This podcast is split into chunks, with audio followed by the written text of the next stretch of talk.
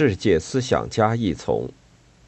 尼采，作者埃里克斯坦哈特。这个世界及其宇宙们，关照这个世界的一种方法是将它作为一场游戏来考虑。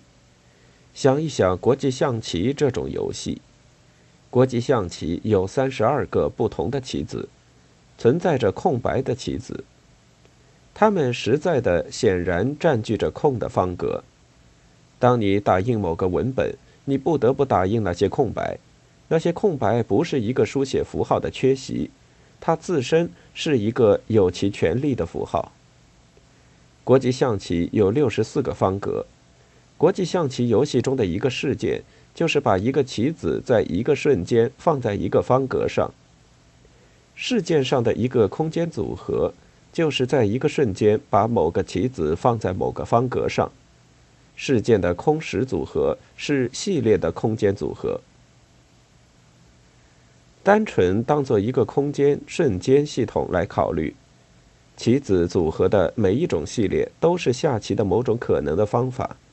毕竟你并非只能根据标准规则来下棋。国际象棋的标准规则仅仅界定了在空间中安排棋子。并且在时间中移动它们的方法，存在着非标准的规则。这些规则界定了下棋的其他方法，并且依据那些非标准的规则下棋，在逻辑上没有什么是不可能的。事实上，形成标准规则的变体，并玩非标准的游戏，往往是很有趣的。国际象棋的世界包括了空间安排的所有可能。以及空间安排的时间系列的所有可能。国际象棋的世界，单纯当作一切可能的棋子组合的空时系统来考虑，是不为任何规则系统所限制的。确实，包含着棋子和棋盘的每个规则系统都包含在这个棋世界之中，包括宣称无规则的规则系统，都有某个游戏。一旦你决定了一个规则系统，你就能够在这个棋世界之中选择满足于那些规则的所有游戏。这样的游戏的任何集合，就是在这个棋世界之中的一个棋宇宙。游戏规则就像自然法则，它们就像详细指明物质对象如何在时空之中相互作用的物理规则。当然，这些规则是感性的杜撰。既然这个世界包含了事件的一切可能的组合，那么它就包含了与自然法则的系统一致的某种组合。满足于某个自然法则系统的每一种事件组合，是某个物质宇宙的空间时间历史。正如规则系统从其世界中拣选出某种游戏的集合。自然法则系统亦如此，从世界自身拣选出时间、空间历史的集合。那些集合之中的每一个，皆是一整个物质宇宙。这个世界不是这个宇宙或另一宇宙，这个世界比任何宇宙都伟大的多，因为每个宇宙是事件的某个特殊的空时组合。宇宙是在物理学上最大可能的事件组合。既然存在着将事件组合成为物理整体的很多可能途径，在这个世界之中就存在着很多可能的宇宙。尼采的作为权力意志的世界不为自然法则的任何特定的体系所限制，作为权力意志的这个世界包含了一切可能的宇宙。自由和宿命。尼采关于神圣的掷骰子游戏的概念。暗示他是一位决定论者。我们生活中的一切事件都是为天命、为宿命、为我们存在于其中的特定的物理宇宙所决定。尼采否定自由意志，否定自由意志不是否定自由。罗马斯多亚哲学家塞涅卡宣称，智者逃脱掉了必然，因为他渴望必然性，就要强加于他的命运，并且。愿意的命运领着走，不愿意的命运拖着走。我们自由的成为我们自己，因为我们必然的是我们自己。必然以激情的形式光临一个人，以听从遵守的习惯形式作用于另一个人，以一个逻辑良性来作用于第三个人，以变化无常和恶作剧光临第四个人。然而，这四者都意愿寻求他们的意志的自由，而他们恰好是都最为牢固的被缚住了。它就好像蚕在纺织中寻求意志的自由。尼采宣称，在这个世界之中，在任何物理宇宙之中的一切事物皆有某种宿命或天命。在这个世界之中的每种事物的宿命。就是存在于某些特定的宇宙之中，而非别的宇宙之中。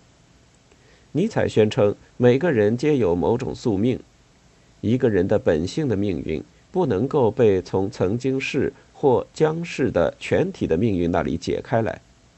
一个人是必要的，一个人是命运的一部分，一个人属于全体，一个人在那个全体之中。尼采的瀑布的预言澄清了他的宿命观念。这个预言使用了这样一个虚构：一个全知的心灵能够计算出任何特定宇宙的整个未来和过去。目睹着一个瀑布，我们认为我们在波浪的无以计数的弯曲、旋转和破碎之中，看到了意志的无常和自由。但在此，一切事物皆是必然的，每一个移动皆是在数学上可计算的。在人类活动的势力之中亦是如此。如果某人是全知的，他能够计算出每一个个体的行动。演出者他自身无疑被钉牢在自由意志的幻想之中。如果世界之轮在一瞬间曾将保持静止，并且曾存在着一个全知的计算的心智在那儿使用了这个暂停，那么。他就将能够说出每一个生物的未来，直到最遥远的年代，并且能够描述这个轮将言之滚动的每一个轨迹。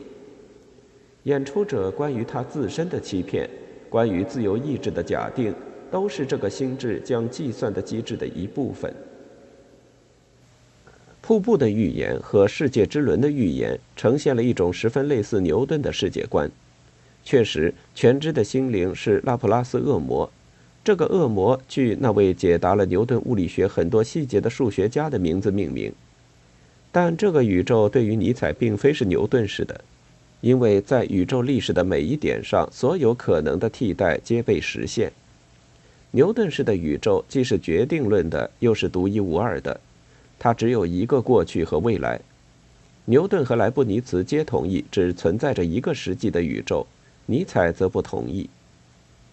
你和我不是全知的心灵，我们不知道我们实际上在其中的是哪一个可能的宇宙，我们不知道骰子的下一掷对于我们的结果将是怎样，我们对于我们的宿命是无知无觉的。